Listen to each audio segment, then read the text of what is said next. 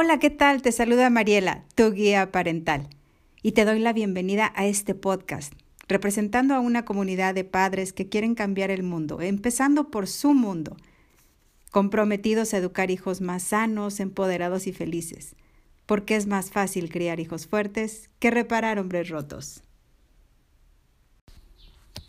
Hace poco te platicaba con respecto a la relación entre mis hermanos. Eh, no sé si escuchaste el podcast, pero eh, algo relacionado con mi historia y es algo que me dolía reconocer, ¿sabes? Pero ¿cómo me gustaría poder evitar que esta historia se repitiera en otras familias? Me atrevo a contártelo precisamente por eso, porque mm, de esta manera puedo evitar un dolor y así aportar con ello algo de valor a tu vida. Y me siento muy complacida por ello. Ya hoy en día que soy adulto y me doy cuenta de muchas cosas en el camino recorrido, te cuento que te bueno, te vuelvo a contar, si es que ya lo escuchaste, que tengo cuatro hermanos entre hombres y mujeres. Y la verdad no me gusta la relación que tenemos, ¿sabes? Es una relación lejana, eh, de empatía y, de cosas que, que, son negativas. Honestamente, en lo personal me hubiera encantado tener y encontrar en mis hermanos eh, no sé, que nos relacionamos de una manera más sana, de una manera positiva, que saber que contábamos el uno con el otro y, que siempre íbamos a estar ahí sin más. Que como un apoyo de amor, de confianza, de cariño, pero sobre todo de respeto. De respeto como seres individuales, de forma de pensar, qué sé yo.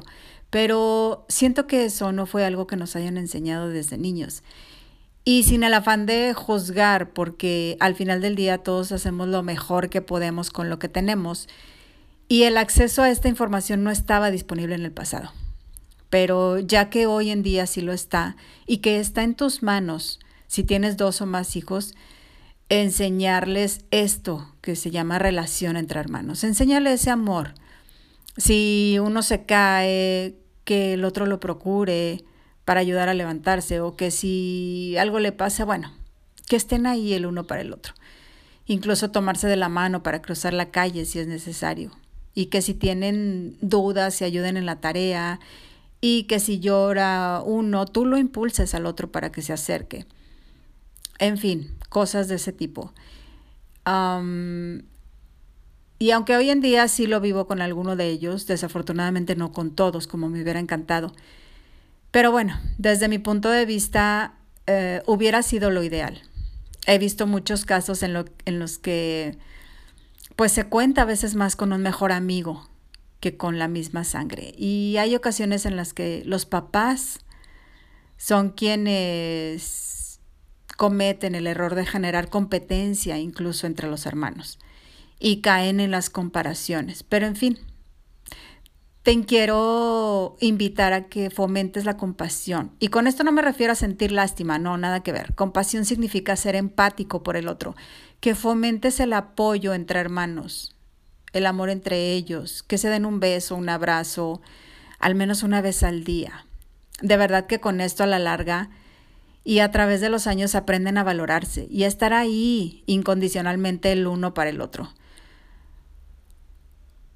como sucede, y es algo ya conocido y bien sabido, eh, en la comunidad judía, ya sabes, que también lo, lo comentaba hace poco. Pero bueno, aquí la idea es que si tienes hijos con hermanos, o sea, dos o más, pues los, los enseñes a que cuentan el uno con el otro. Y también tú, si tienes hermanos, si tienes una excelente relación con ellos, hazles saber que los quieres, mándales un mensajito, llámalos. Y si no tienes una buena relación con ellos, no importa, quizás las cosas cambien y cambias tu actitud, igual mándale un mensajito o llámale o mándale un correo, qué sé yo, ten un detalle con él o con ella. Si tienes dos o más hijos, ¿cómo te gustaría que su relación fuera en un futuro? Y sé su ejemplo, porque recuerda que educamos más con el ejemplo que con mil palabras. Y ya para cerrar, no te olvides de compartir este podcast, que si dejó algo de valor a tu vida y te ayuda de alguna manera a darte cuenta de algo, llegaste en algún momento, ajá, dale seguir a mi podcast para que puedas recibir más de, de los tips parentales. Y te invito también a que lo compartas con aquellas personas a quienes pudieras ayudar y agregarles valor a su vida también. Te mando un fuerte abrazo, que tengas un excelente día. Y te recuerdo que mis redes sociales están disponibles para ti como Mariela Guía Parental, así como mi correo electrónico para recibir tus comentarios, sugerencias y consultas en mariela.guiaparental.gmail.com. Cuídate mucho, éxito, chao.